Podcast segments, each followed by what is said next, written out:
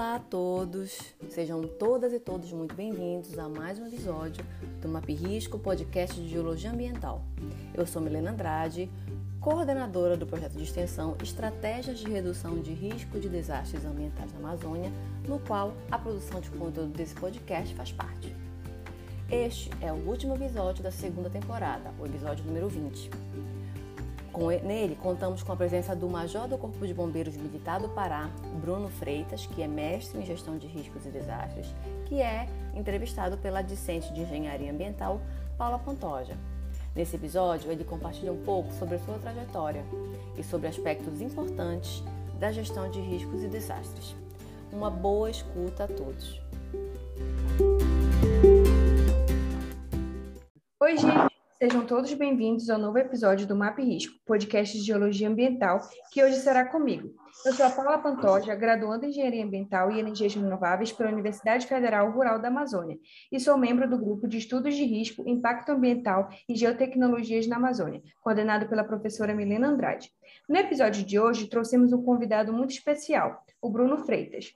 O Bruno possui graduação em matemática pela Escola Superior Madre Celeste, graduação em engenharia naval pela Universidade Federal do Pará e em gestão de riscos coletivos pelo Instituto de Ensino de Segurança do Pará. É pós-graduado em engenharia de segurança do trabalho, em defesa social e cidadania e em defesa civil. É mestre em ciências em gestão de riscos e desastres pela Universidade Federal do Pará e, além disso, possui experiência em operações em desastres com atuação na Defesa Civil do Estado do Pará. Possui também experiência em docência em cursos de graduação e pós-graduação na disciplina Defesa Civil e Correlatos. Atualmente é oficial no posto de major do Corpo de Bombeiros Militar do Pará. Olá, Bruno. Primeiramente, muito obrigada pela sua disponibilidade de estar conosco, contribuindo para o nosso podcast com suas experiências e conhecimentos. E obrigada a todos que estão nos ouvindo. Agora é só aproveitar esse episódio feito especialmente para você. Boa tarde, Paula. É, para mim é uma satisfação estar contribuindo com a discussão da gestão de risco e desastre, tema muito atual e poder estar tá engrandecendo de alguma forma o projeto aí, a melhorando cada vez mais a, a discussão no âmbito da Amazônia, que para nós é importantíssimo.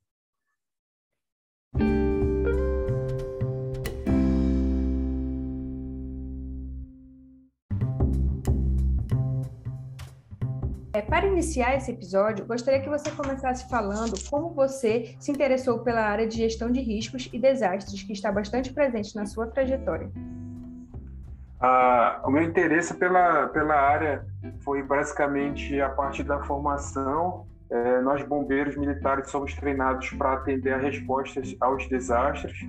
E aí, quando saímos da formação, somos é, denominados para os devidos, para os devidos setores. E na metade da minha carreira, eu fui é, designado para trabalhar na Coordenadoria Estadual de Defesa Civil, mais ou menos no âmbito lá pelo do ano de 2014 e aí nós é, abraçamos, eu, eu abracei a, a, essa atuação aí, para mim hoje é engrandecedora, porque a atuação em desastres aí, ela perpassa por diversos, diversos setores aí e ramos da sociedade.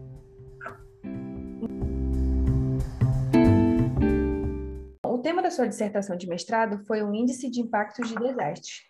Quais prejuízos você destacaria que são consequências de desastres e impactos ambientais? E explica para a gente quais são os critérios para o município declarar situação de emergência.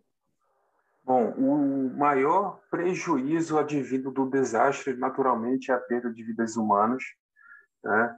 Esse bem é o maior de todos e é, e é o que mais deve ser, é, se, é, pela gestão pública preocupada, aí, deve estar tá, é, pensando nisso Posteriormente, é a questão das pessoas que perdem suas casas, como os desabrigados os desalojados. Às vezes, muitas das vezes, é o seu único bem, a sua única residência.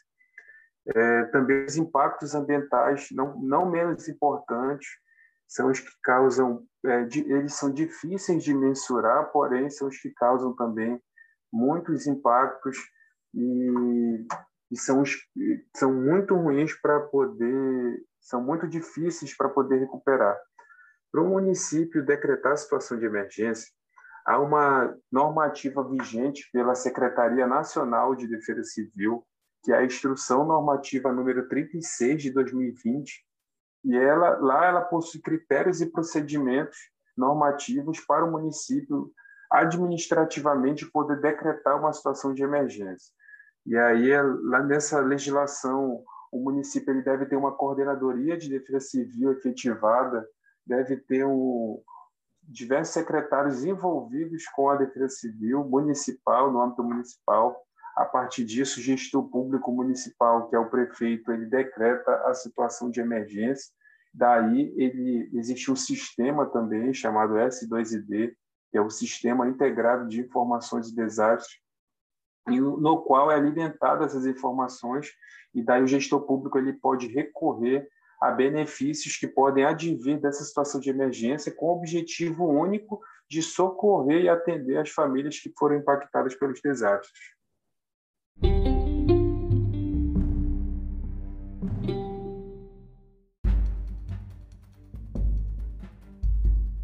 Atualmente, temos presenciado muitos eventos que estão sendo considerados extremos. É, o que você considera que tem contribuído para eventos hidrológicos extremos, como inundações e alagamentos na cidade de Belém e nos municípios da região do Baixo Amazonas?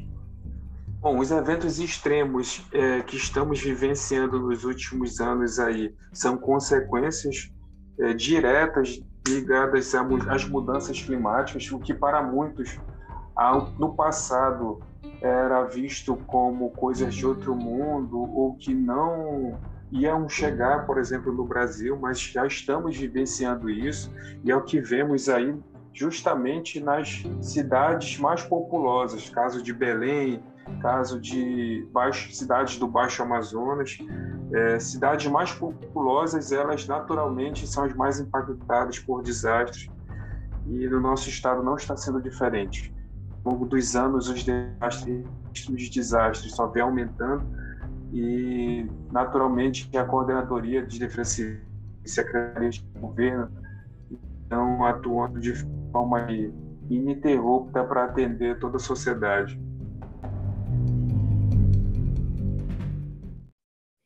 Bruno, e como a Defesa Civil, por meio do ciclo de gestão de riscos de desastres, minimiza os danos ocasionados pelos diversos desastres no Estado? E qual é o papel da União, do Estado e dos municípios na gestão de riscos?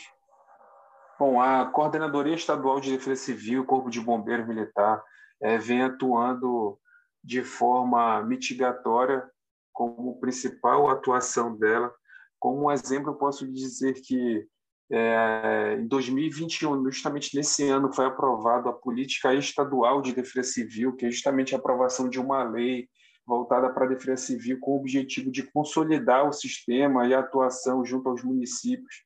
É, quando a gente fala em gestão de riscos e desastres, muita gente remonta a questão de resposta, de entrega de cesta, porém, isso é uma vertente a questão dos mapeamentos de risco também é outra vertente, mas também a aprovação de leis para consolidar e fortalecer esse sistema e ajuda como um todo e a atuação como um todo é importante também. Então, a política estadual de defesa civil ela foi aprovada agora esse ano, de 2021, aqui no estado do Pará, mas também desde 2012 é a política nacional de proteção e defesa civil que determina as atribuições da União, dos estados do município é, dando competências a cada ente desses. É, e, claro, uma ajuda mútua dos outros órgãos e setores, bem como da sociedade civil organizada.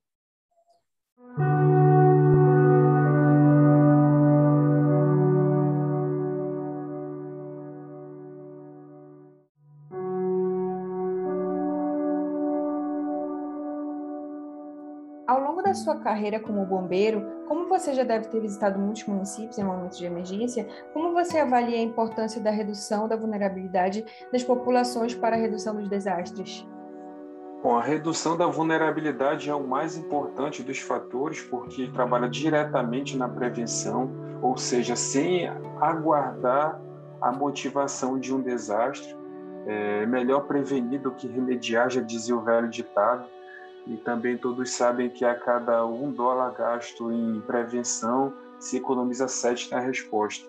Então essa deve ser a atuação de todos os setores da sociedade e de órgãos públicos voltados justamente para a redução de vulnerabilidades, o que perpassa é, não só por defesa civil, mas como no meio acadêmico, como é o caso do projeto que nós estamos falando agora, como mapeamento de risco, como a políticas de habitação, políticas ambientais, tá? tudo isso é, perpassa por redução de vulnerabilidade, até em geração de emprego, de renda, é, perpassa por redução de vulnerabilidade a desastres.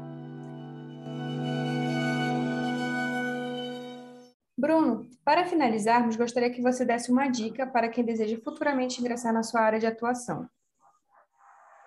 Bom, é, essa área de atuação é muito recompensadora para o ser humano, o profissional que estará atuando, ou em prevenção em resposta, é, porque trabalha principalmente a empatia, que, ao meu ver, é uma das principais características que devem ter o profissional que atua nessa área, porque ele vai se deparar com pessoas necessitadas, justamente as podem estar as mais vulneráveis, tá?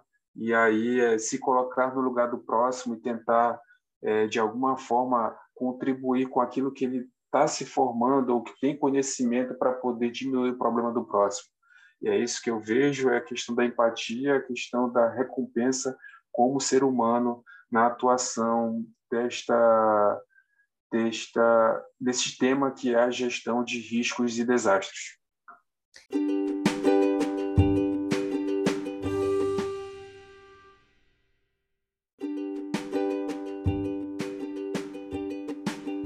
Nosso episódio chegou ao fim e eu gostaria de agradecer a todos que nos acompanharam até aqui. Acredito que esses conhecimentos vão contribuir é, para todos os ouvintes. E Bruno, muito obrigada por ter compartilhado conosco a sua trajetória.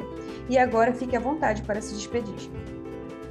Bom, para mim é, é uma satisfação a gente se colocar à disposição no Corpo de Bombeiros é, do Pará e na Coordenadoria Estadual de Defesa Civil. É, para o que para qualquer demanda tanto da universidade como da sociedade que possamos atuar de forma conjunta, cada vez mais integrada, com o objetivo simples de atender às demandas da sociedade no que tange à redução de riscos e desastres.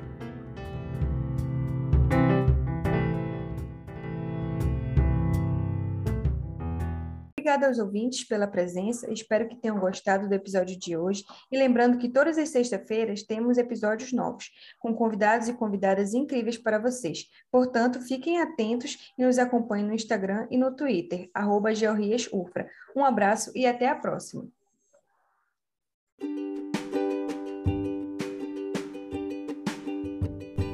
Muito obrigada, Bruno, por estar aqui conosco, por compartilhar conosco todo o seu conhecimento a respeito da gestão de riscos. Realmente é uma satisfação imensa ter o Corpo de Bombeiros tão próximo da sociedade em uma missão tão importante. Então, um abraço para o Bruno, um abraço para a Paula e até a próxima temporada.